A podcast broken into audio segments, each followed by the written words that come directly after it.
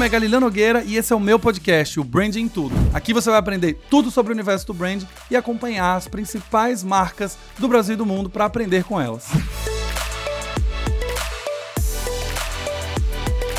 Olá, cidadãos da Galileia! Sejam bem-vindos a mais um episódio do Branding Tudo Podcast. E hoje esse episódio tá muito, muito legal. O episódio tem uma participação do Emicida. Vocês acreditam que o Emicida tá aqui também junto com a gente? Pois é. Hoje a gente vai falar por que as marcas deveriam se importar com o mundo ou porque elas estão se importando com o mundo e colocando algumas causas, alguns atributos dentro da sua marca para justamente ter essas discussões como plataforma. Mas antes de começar o episódio, vocês já sabem, se você chegou aqui através de um link de um amigo, seja bem-vindo ao Branding Tudo Podcast. Eu sou o Galileu Nogueira, tenho 13 anos de experiência em construção de marca, já ajudei a construir marcas muito queridas por todo o Brasil e agora estou aqui dedicado ao Branding Tudo Podcast para compartilhar aquilo que eu já aprendi, além dos meus convidados também compartilharam o que eles já aprenderam para fazer com que você aprenda branding de uma maneira fácil, simples, rápida e divertida. Essa semana tá repleta de novidades, mas para quem ainda não soube do que aconteceu, na semana passada eu anunciei que eu fiz parte de um seleto grupo de 100 pessoas escolhidas no Brasil pelo LinkedIn para fazer parte do programa de aceleração de creators do Brasil. Esse programa já aconteceu em outros países e agora a gente chega aqui no Brasil e basicamente eu vou passar por seis semanas de produção de conteúdo conteúdo intensa, junto com o LinkedIn, junto com gerentes de creators lá dentro, passando por uma série de treinamentos. É um programa remunerado, então a gente vai produzir quatro vezes por semana conteúdo durante seis semanas exclusivos para LinkedIn, além de passar por algumas mentorias, alguns treinamentos. A gente já falou com a Bia Grande do UPix, enfim. Então é um prazer anunciar para vocês que eu estou fazendo parte desse seleto grupo. Se você ainda não me segue lá no LinkedIn, corre e procura por Galileu Nogueira e vocês vão ver exatamente a construção de toda essa estratégia de conteúdo focada em LinkedIn. Além disso, também falando para vocês que hoje estamos com quase 3 mil ouvintes no Branding Tudo Podcast. Então, muito obrigado a você que está ouvindo e aprendendo branding, aprendendo sempre. Né? Coisas novas eu estou tentando trazer por aqui, não só aqui no podcast, como também no Instagram. Então, seja bem-vindo. E além dessa novidade incrível, que é justamente fazer parte do programa do LinkedIn, também trago mais uma novidade que é um piloto aqui no podcast. É o quadro Branding em 10. Vocês vão conseguir ouvir agora Branding em 10 minutos na quinta-feira, nas próximas quatro quintas-feiras. Vocês vão aprender. Vai essencial do branding rapidinho para já colocar em prática. E eu quero que vocês me contem o que, é que vocês acharam. Então, essa quinta-feira, meio-dia e 30, já tem o primeiro drop. Vai ter uma enquete na descrição do Spotify perguntando o que, é que vocês acharam e eu preciso que vocês avaliem. se vocês falarem que não gostaram, basicamente eu não vou conseguir continuar criando conteúdo, porque eu só vou criar conteúdo sob demanda que vocês gostem, beleza? Ah, além disso, também tem conteúdo em vídeo agora. Então, se você estiver ouvindo pelo player do Spotify no celular ou pelo desktop, você vai conseguir ver a minha carinha bonita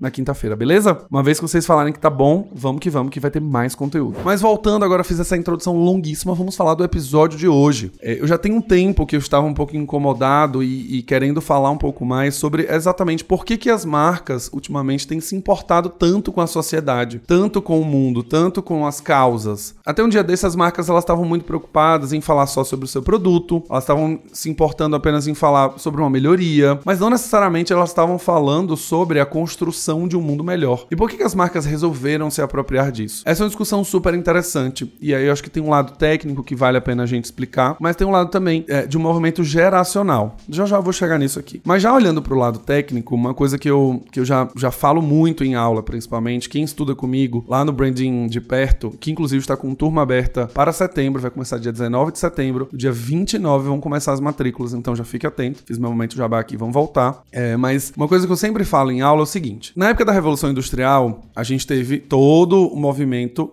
para construir e escalar produtos. Mas a gente só tinha entre uma e três marcas de, de, determinado segmento. Então, você ia comprar um sabão em pó, você tinha três marcas. Então, na época da Revolução Industrial, pós-Revolução Industrial, a gente começou a ver um movimento que era o seguinte: beleza, eu tenho três marcas, essas marcas precisam me entregar todos os atributos funcionais que são esperados dessas marcas. Então, um sabão em pó, eu sempre uso sabão em pó como exemplo, que é muito fácil de entender. Sabão em pó, o esperado é que ele deixe minhas roupas limpas, cheirosas e as minhas roupas que são brancas, mais brancas. Esses são chamados atributos funcionais. Beleza. Passou a Revolução Industrial, o mundo, enfim, foi mudando, a gente começou a ter mais marcas. Depois a gente entrou numa era da conexão emocional com o consumidor. Então as marcas começaram a ir para os territórios fazer parte do seu dia a dia, do seu cotidiano. Marcas que falavam sobre família, marcas que falavam sobre relações, marcas que falavam sobre cuidado, carinho.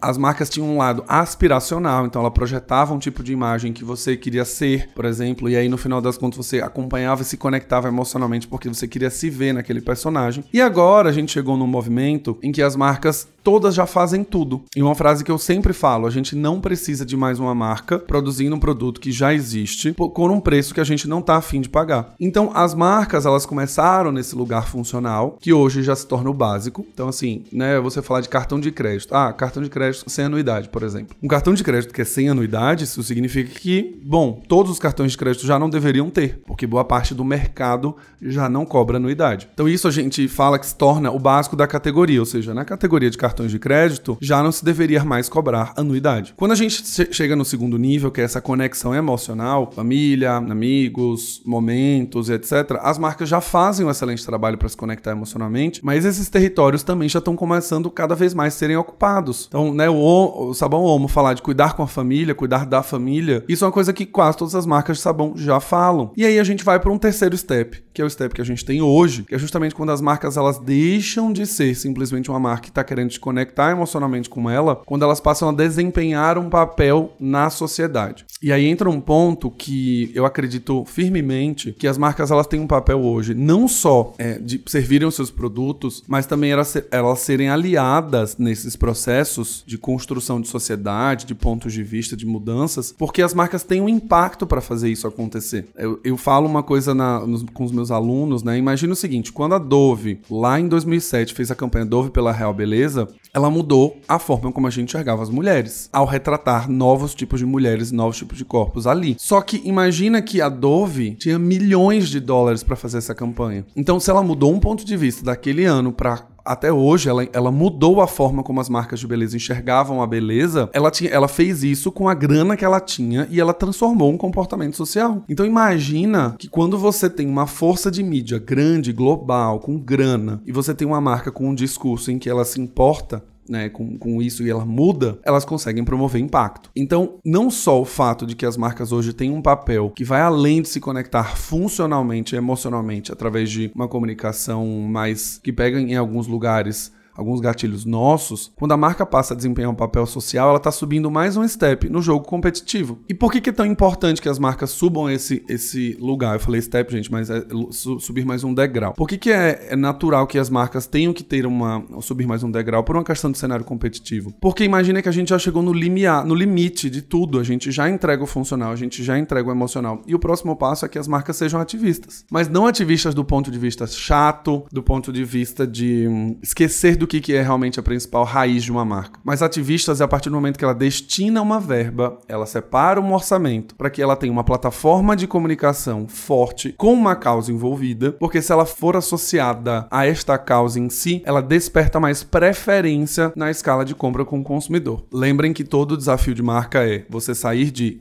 com awareness, ou seja, conhecimento, subir um degrau para você ir para consideração e depois você subir mais um degrau para ir para preferência. Quando a gente está falando de disputa por preferência, é aí onde as marcas precisam se importar com o mundo, porque se conectar emocionalmente, ele no máximo vai gerar consideração, mas para gerar preferência, eles precisam, essas marcas precisam entregar algo muito maior. Por que, que elas precisam entregar algo muito maior agora na sociedade de hoje e não de 10 anos atrás? Porque a gente vem de uma mudança geracional. Tem uma pesquisa da Ana Couto que ela fala, é, foi realizada com a Oficina Sofia, se não me engano, que 67% dos jovens brasileiros se movem mais, se mobilizam mais para comprar marcas que tenham causas que ele se identifique. Então, a gente tem uma questão de uma demanda do cliente em si pedindo para você ter valores e ter crenças e ter territórios que você atue que sejam próximos que ele acredite para que ele possa se mobilizar para comprar a sua marca. Então, não é uma questão simplesmente de que as marcas são boazinhas e de fato querem mudar o mundo porque elas acordaram e pensaram nisso. Quando elas começam a se importar com esse aspecto, elas também estão gerando preferência, elas estão gerando identificação para que você volte a comprar e você tenha ela como uma marca preferida. Estrategicamente falando é isso. É, quando eu falo que uma marca ela não está querendo ser boazinha, eu estou julgando a intencionalidade dela porque eu não tenho como saber. Às vezes o fundador de fato tem isso como uma causa pessoal, como né, a luta LGBT, por exemplo, é uma,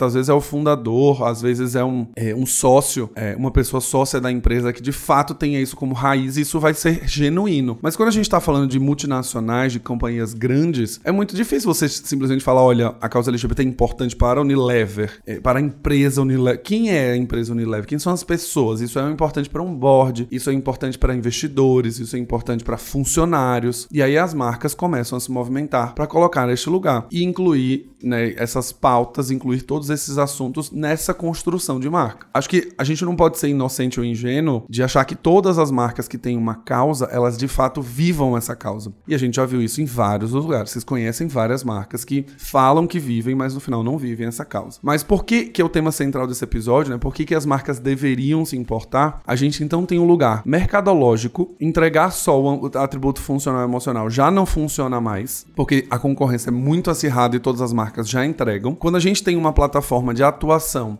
a gente gera identificação. O consumidor já sinalizou em pesquisa que ele se interessa por marcas que ele se identifique, não só emocionalmente, mas com causas e plataformas e territórios que ele em si já percebeu que são de interesse dele naquela marca. Então, esse é o lado mercadológico da coisa. A segunda coisa é que quando uma marca ela começa a ter uma plataforma de atuação dentro de uma causa e um território, ela gera diferenciação, e isso é um fato. Só que tem uma crítica aqui também envolvida nisso. Quando ela decide, por exemplo, uma marca de cerveja como a Amstel, ela decide se, se apropriar. Acho que não é o termo apropriar. Quando ela decide se apoiar, porque apropriar é muito forte como se ela estivesse roubando a causa, né? Isso não é isso que eu quero comunicar. Quando a marca decide se apoiar numa causa LGBT, vamos olhar para o mercado cervejeiro. Qual a marca do mercado cervejeiro que consumia eh, e que comunicava conteúdos para LGBTs? Nenhuma marca fazia isso até a Amstel entrar. Então, a primeira coisa que a Amstel achou um lugar na mente do consumidor que consome cerveja para falar com ele para se conectar com um público que hoje no Brasil é extremamente relevante e em volume está disposto inclusive a gastar mais. Então, a Amstel, ela gerou um ponto de diferenciação quando ela entrou nisso, que você não vê basicamente nenhuma outra marca se apropriando dessa narrativa, de discutir essa narrativa como parte da construção de marca para gerar diferenciação. Só que a gente fica atento também, não só pela pela narrativa ser amarrada, mas a gente também fica atento com as atitudes que a marca vai ter para tornar essa iniciativa válida. E aí onde a gente entra nas, nas questões dos reasons to believe, nas razões para acreditar. O que a Amstel de fato está fazendo para que eu acredite que ela é uma aliada na causa LGBTQIA+. Isso é o grande ponto que define tudo. Então, quando no final do dia você tem um, uma plataforma de marca, você gera uma diferenciação enorme. Né? Estamos falando aqui de Amstel porque é um exemplo que me veio à cabeça agora. É uma marca de cerveja, um ambiente que era dominado muito ma majoritariamente, era, a comunicação era voltada para hétero, né? Então você tinha sempre a comunicação com homem e a mulher. Lá no passado, a mulher objetificada. Depois, essa mulher passou a ter um papel dentro do, da comunicação que não era mais de objeto, e sim como parceira ali que também consome o produto. Mas nunca a população LGBT era representada. Eram sempre amigos no bar falando de uma mulher, amigos no bar falando, é, com, sentado com essas mulheres, em drink, em flerte, né? Dentro de uma comemoração. Então, quando a marca se apropria ali, ótimo, ela entrou naquela narrativa e veio. Ela se apoiou nessa narrativa e veio e gerou diferenciação. Pra gente ter a sustentação, aí é uma outra história. Será que a Amstel vai continuar patrocinando a Pablo Vittar? Vai fazer a Parada Gay de São Paulo? O que, que ela vai continuar fazendo para a comunidade, para que de fato esse posicionamento se afirme na mente do consumidor do ponto de vista de comunicação? Então você tá vendo o tempo inteiro a marca fazendo várias ações para se apoiar nesse, nesse território, destinando verba para que esse território de fato seja construído e aí a gente gere preferência no final do dia. Pro lado da causa é essencialmente importante. A gente tem uma grande marca injetando muito dinheiro para fazer com que essa comunidade seja beneficiada através do, do poder dessa marca. Então eu volto a falar lá atrás, que eu falei lá atrás no começo do episódio, quando a gente tem uma marca colocando dinheiro, investindo, se apoiando nesse território, por exemplo, ela está construindo um lugar que este dinheiro está fazendo com que a comunidade seja fortalecida. Então vamos pensar há 10 anos. Qual das marcas estavam de fato apoiando a causa LGBT e dando dinheiro? Porque apoiar e falar que apoia é uma coisa. Dar dinheiro e viabilizar projetos são outros, outros outros outros 500. Então, ainda que a causa ela possa não ser tão genuína para a marca, ainda que a causa ela fique um pouco perdida nesse aspecto do, de você falar, bom, será que essa marca intencionalmente apoia a minha comunidade? Olhando pelo lado da comunidade, a comunidade recebeu dinheiro para viabilizar seus projetos. Ela recebeu investimento, ela recebeu verba, ela recebeu visibilidade. Então, no final do dia, todo mundo ganha. É, acho que o sonho depois é que a gente tenha essas plataformas de marca, no caso de LGBTQIA+, elas não sejam mais para ficar dando só apoio, apoio, apoio e visibilidade, visibilidade. Depois essa causa ela vai ficar tão natural nas marcas que a gente vai ter que ir pro próximo passo. Agora a gente tá pensando nisso e tá popularizando esse lugar. Mas depois a gente vai conseguir ir para um próximo step, que é uma mudança de fato, talvez social num aspecto, uma marca que esteja atuando até na, esfera pública, né? E algumas marcas já fizeram isso. Mas, no meio desse episódio todo, eu lembrei que eu queria fazer essa pergunta pro Emicida. Então eu estive no evento do Nubank, a convite da Raquel Forastieri, que é brand manager do Nubank. Bati um papo com ela, bati um papo com o Lucas Melo, que é o head, head de conteúdo dentro do Nubank. Depois eu vou falar sobre isso também no final do episódio. E o Emicida poderia receber perguntas para responder. Então eu perguntei pro Emicida. Emicida, o que, que você acredita que, de fato, o papel das marcas para transformar a sociedade num lugar mais diverso e mais inclusivo? E aí a gente vai ouvir agora o que, que o Emicida respondeu em relação a isso. Eu acho que as marcas podem participar dessa transformação, mas o alcance das marcas também é limitado. Sacou? Tem três pilares aí que a gente tem que juntar sempre, que é o poder público, sociedade civil e a iniciativa privada, que é onde as marcas estão. Entendeu? Esse é o triângulo que a gente precisa mover. A gente não consegue impor um comportamento para as pessoas se as pessoas lá fora não estiverem abertas a perceber o quão é importante fazer essa mudança, sacou? E é por isso que a gente luta tanto para existir fora disso aqui também, entendeu? A gente não é só o evento, o evento é uma consequência das coisas que a gente constrói lá fora, entendeu? Bom, vocês ouviram exatamente o que o Emicida acabou de falar. O Emicida ele fala que justamente quando a gente tem a união de poder público, iniciativa privada e sociedade é que a gente começa a fazer uma transformação de comportamento. E é aqui que ele acredita que as marcas têm um papel na iniciativa privada. As marcas têm esse papel de fortalecer, de dar visibilidade, de dar engajamento, credibilidade e também dinheiro no final do dia, para fazer com que esses projetos sejam transformados em ações e que de fato dê visibilidade. Bom, o Chama é, é um podcast se for ver pequeno, porque eles são quatro episódios, é, porém é um mês inteiro em que uma, em que uma marca financeira está promovendo um conteúdo pelo conteúdo. Então são quatro semanas em que cada um dos episódios é divulgado nos canais da marca e a estratégia basicamente bebe do momento em que a gente vive em relação à social media, que é vídeo. Então a gente sabe que existe um apelo muito grande dentro das plataformas para impulsionamento em relação ao algoritmo com conteúdo em vídeo. Então de todos eles a gente vai ter cortes do episódio. É uma estratégia até bem comum em relação a podcast, Porém, a gente deixa isso só pra social. Quando eu conversei com, com o pessoal do Nubank no evento, eu conversei com o Lucas Melo, depois eu vou colocar um trechinho aqui na edição também para que vocês escutem. Eu falei muito assim, por que, que o Emicida, no final das contas, foi trazido para esse projeto? E aí você tem o depoimento sendo feito ali, né, do Emicida, é, por que, que ele realmente tem essa importância. Legal, acho que pra gente, assim, ter o Emicida como parceiro é uma honra. Né? Uma pessoa dessa envergadura, com essa capacidade de contar histórias, com essa capacidade de, é, é, de influenciar pessoas, assim, né? De, de emocionar pessoas, pra gente é muito, muito importante trabalhar junto, assim, sabe? É, então, obviamente é um nome que a gente fica muito feliz de construir um projeto, botar na rua um projeto desse, como, como eu chamo ele. E quando a gente tem um Emicida, por exemplo, sendo trazido para esse projeto, a gente já tá dando visibilidade à causa preta, por exemplo. Mas os convidados que o podcast trouxe, as pessoas que estão tendo visibilidade, a maneira como ele tá entrevistando, as perguntas que estão sendo feitas também estão dando visibilidade para outras pessoas. Então, a iniciativa privada, nesse aspecto, já começou um movimento de mudança. Por quê? Primeiro, eu trouxe alguém que é uma voz ativista do movimento e, e uma voz forte e poderosa influente e relevante. Segundo, esse projeto tem verba então esse projeto teve gravação, teve pagamento de cachê, esse cachê foi para a comunidade e essa comunidade vai poder se especializar, vai poder estudar, vai poder fortalecer seus próprios negócios, vai poder dar mais visibilidade ao seu projeto porque de fato receberam um apoio. Só que as marcas têm uma limitação. Pensa que elas dependem do poder público também e dependem da sociedade estudar e começar a pensar e refletir, etc. Então no final do dia, as marcas deveriam se importar sim em relação a esse aspecto. Um, porque a gente quer fazer uma sociedade muito melhor, para que a gente viva com mais paz. Isso é uma questão universal de todos nós. A segunda coisa, quando a gente olha para negócio, é uma maneira de gerar diferenciação. Então não tem como as marcas olharem para as causas dos territórios hoje e passarem reto, elas passarem batido, porque o consumidor está demandando das marcas. Ele está, o consumidor está atento ao que as marcas estão fazendo nesse processo. E o que eu acho tão emblemático, eu não sei se vocês observaram isso durante o Big Brother, mas quando a gente vai falar, por exemplo, é, teve um episódio lá do Big Brother no último agora que a Maria participou de uma prova e ela deu uma baldada na cabeça de uma participante. Dessa baldada, as pessoas ficaram revoltadas, né? Nossa, foi agressão, ela foi grossa, ela foi mal educada, tem que ser expulsa, tem que ser expulsa. Não sei se vocês repararam, principalmente para quem usava Twitter na hora ali, as pessoas começam a marcar as marcas. E aí iFood? E aí 99? E aí Americana? Vocês vão continuar patrocinando um programa que mantém uma agressora e tal? Óbvio, vamos tirar, né? Vamos tirar a, o peso de Twitter, né? E o drama que algumas vezes os usuários no Twitter têm. Mas vamos olhar o comportamento por trás. As pessoas cobrando as marcas um posicionamento sobre manter um patrocínio em um programa que não deveria estar sendo patrocinado por esta marca, por ter um conflito de valores. Então não tem jeito. Se você tem uma marca hoje e essa marca não tem nenhuma plataforma, nenhum território, nada, você vai ter uma dificuldade enorme de gerar uma diferenciação dentro do seu mercado. Se você é pequeno empreendedor, comece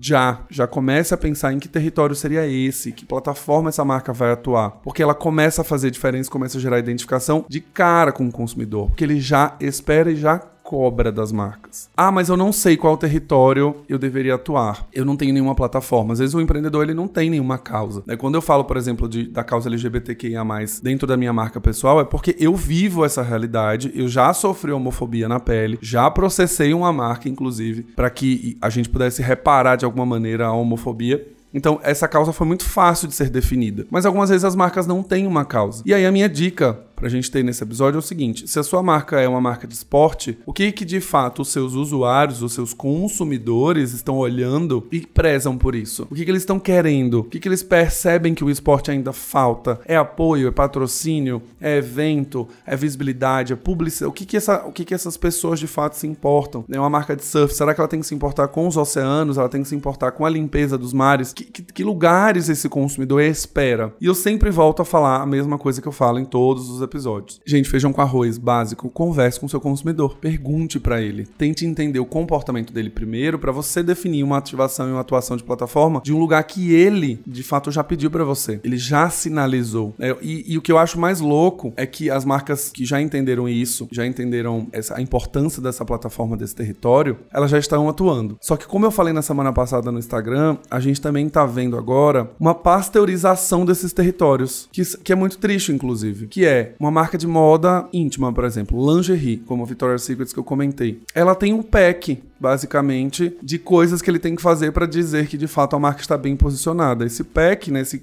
esse, pacote de coisas começa. Ah, tem que ter mulher gorda. Ah, tem que ter lingerie assim. Ah, tem que ter uma comunicação desse, desse jeito. Ah, tem que ter uma música assim, assim, assado. Tem que trazer mulheres com peles assim, com, com determinadas cores. E aí, quando você vai olhar o mercado inteiro, está fazendo a mesma coisa. Você pega o mercado todo, de, né? Vamos falar mercado de beleza. O mercado todo de beleza está indo para o lugar da maquiagem vegana, dos produtos veganos. Então o mercado todo está fazendo isso, o que é um movimento muito bom. Só que no final do dia, o que, que gera de diferenciação? Se todas as marcas de beleza forem veganas, todas as marcas de beleza se portarem com o meio ambiente, todas as marcas de beleza quererem ter a causa da mulher no centro. Isso é ruim? Não, isso é bom. Significa que a gente está mudando a sociedade, um monte de marca está entrando e está colocando dinheiro e injetando mudança. Mas do ponto de vista mercadológico de estratégia de branding, é uma estratégia fraca, porque todas são iguais. Porque no final do dia, todas estão colocando os mesmos territórios, disputando as mesmas causas, as mesmas crenças, com mais ou menos dinheiro, só. Mas do ponto de vista de território, está todo mundo igual. Tá todo mundo na mesma coisa. E o que, que eu recomendo para vocês? É que vocês encontrem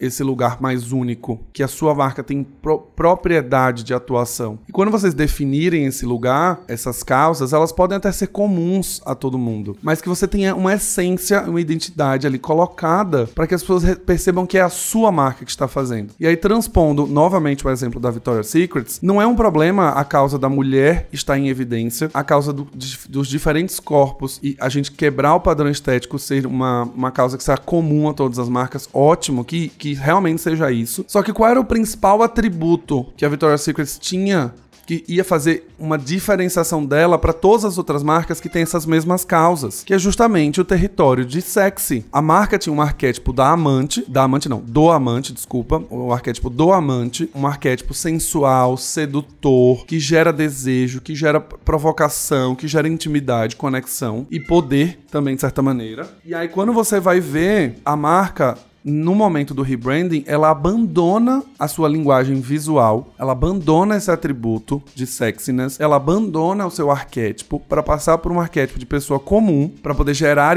essa falsa identificação, digamos assim, tipo, ah, vamos colocar tudo bege, tudo nude, as mulheres todas com né, nenhum tipo de detalhe nas roupas, as lingeries são todas comuns, são básicas, pra gente mostrar que a gente agora é uma pessoa comum, porque ela foi no outro extremo, né? Ah, na época, a, a Victoria's Secret, quando começou a sofrer todos os, os, os boicote, digamos assim, do consumidor, é que ela olhava para uma realidade muito distante da mulher, da, desse poder sexo, etc., da mulher hoje. E aí a Marvel falou: bom, já que a gente tá tão distante, vamos virar uma pessoa comum. E ela abandona o arquétipo do sexo e volta a ser uma pessoa comum. Só que no final ela vira igual a todas as outras marcas que estão fazendo esse mesmo movimento. De colocar mulheres reais, colocar as pessoas né, em, em roupas nude, branca, bege, etc. E aí quando você pega as marcas de lingerie estão todas ficando iguais. Teve até uma, uma seguidora que mandou uma DM assim: ah, mas eu acho que a, a Victoria's Secret deveria continuar com as Angels magras. A Victoria's Secret deveria continuar nesse lugar aspiracional, para que a gente olhasse e visse aquelas modelos a gente admirasse. E eu respondi para ela, falei, olha, ela poderia fazer o que ela quisesse, ela é a dona da marca. Mas numa sociedade em que a gente discute hoje a quebra de padrões estéticos, como marca ela não deveria se, se sustentar neste lugar. Mas por que não colocar as mulheres com diferentes corpos, diferentes padrões estéticos nas próprias Angels, nas próprias asas da Victoria's Secret? Por que não fazer um desfile com essas essas pessoas olhando o atributo de que para ser sexy você não precisa ser magra. Qual marca está mostrando? A marca de lingerie hoje está conseguindo trazer e qual marca teria a força que a Victoria's Secret tinha de de fato definir o atributo de sexy como ela sempre definiu. Então a pasteurização desses territórios me incomoda, porque no final tá todo mundo indo pro mesmo lugar. E o, o efeito da Victoria's Secret para mim, o que é pior é você abandonar um atributo que você construiu com tanta força nos últimos anos e você acabar virando uma marca comum. Então isso é uma das coisas que eu mais ouvi consultoria, eu mais ouvi assim: ah, mas então toda marca tem que ter a plataforma de luta antirracista, toda marca tem que ter a plataforma de inclusão LGBTQ,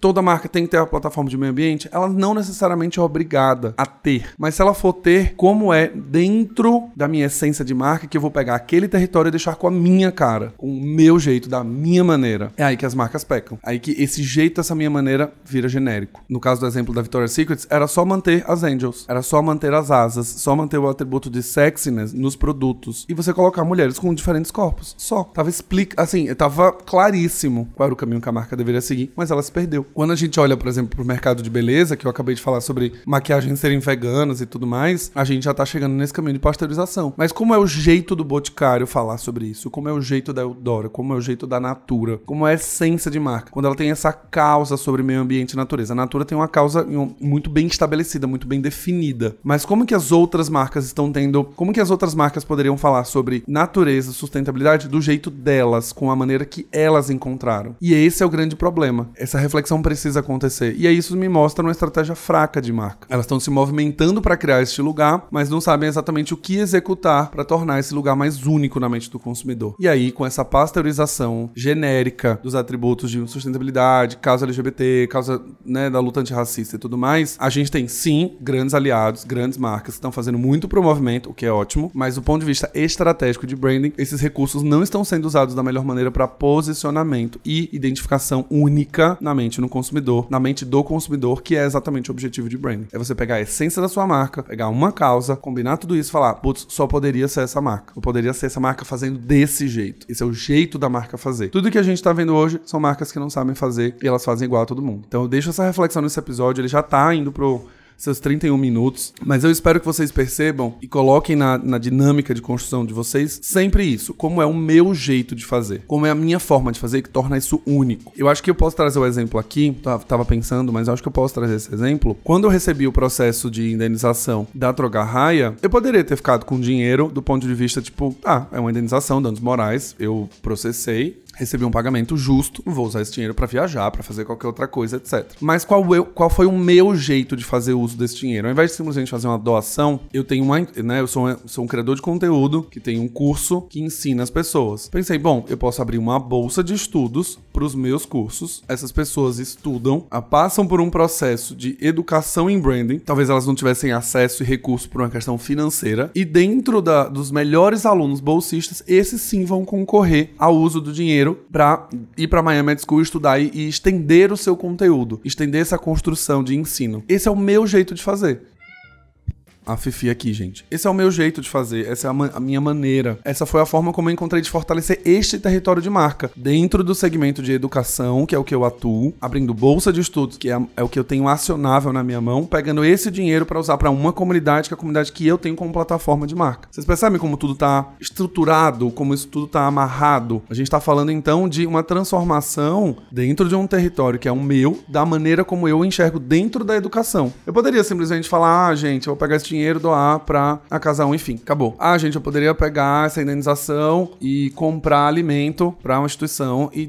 doar. Mas dentro da plataforma que eu tenho como essência de marca, marca Galileu Nogueira, como que eu posso fazer o melhor uso desse dinheiro para construção deste lugar? Vocês entendem? Então, pra gente fechar esse episódio, conclusão super aqui é: se você realmente, um, vai se importar com uma causa já entendeu que ela traz benefícios para a sociedade que a gente vive, mas também mercadológicos e de negócio. Te ajuda a posicionar e diferenciar a sua marca dentro de um lugar que está totalmente dominado por marcas que se parecem muito com você. A segunda coisa é que você tendo uma essência de marca clara, você vai transformar essas atitudes dentro dessa plataforma de atuação do jeito que a sua marca faria, com os valores da sua marca, com o tom de voz da sua marca, com a linguagem da sua marca. E a terceira coisa é que as ações que você vai executar para reforçar este lugar de plataforma e posicionamento, precisam ser ações que sejam genuinamente feitas pela sua marca. Não quer dizer que você não pode patrocinar um evento para ajudar a construir sua marca. Os eventos são uma excelente maneira de fazer isso. Patrocinar criadores de conteúdo, influencers, não, não quer dizer que você não pode fazer isso. Mas quando você for fazer isso, de que maneira você vai fazer do jeito que a essência da sua marca de fato precisa ser construída na cabeça do consumidor. Se você ainda não sabe qual é a essência da sua marca, escuta o Branding Tudo Podcast, lê os conteúdos que estão gratuitos lá no Instagram. Agora no LinkedIn tem mais conteúdo novo também estuda no BDP, aprende a identificar a essência da sua marca, porque depois você vai conseguir gerar uma identificação muito maior com o seu consumidor de maneira muito mais simples, muito mais tranquila, beleza? Então a gente encerra esse episódio por aqui. Eu espero que as dicas que vocês tenham ouvido tenham realmente é, feito você refletir, feito você entender o papel que a sua marca tem hoje na sociedade. Ele é benéfico para todo mundo que está ao seu redor, constrói força, constrói preferência quando você se importa com uma causa que o seu consumidor já levantou, que é importante para ele, não para você. Você apoia, você investe dinheiro, você transformar a sociedade isso ainda de quebra ajuda você a se posicionar melhor no mercado, gerando diferenciação. Se você gostou desse episódio, não esquece de dar cinco estrelinhas no seu player favorito e mandar para pelo menos três amigos. Afinal, se você não manda para esses amigos, você perde o passaporte de cidadão da Galileia, ou seja, você vai perder o acesso ao podcast, perder o acesso ao Instagram. Eu vou te bloquear de todas as redes sociais para você não estudar mais comigo. Eu tô brincando, vocês sabem que eu tô brincando, eu não vou fazer isso com vocês, mas não esquece de mandar para seus, seus amigos aprenderem junto com você a construir uma plataforma de marca muito mais legal. Beleza? Um abraço e vejo vocês no próximo Branding Tudo Podcast.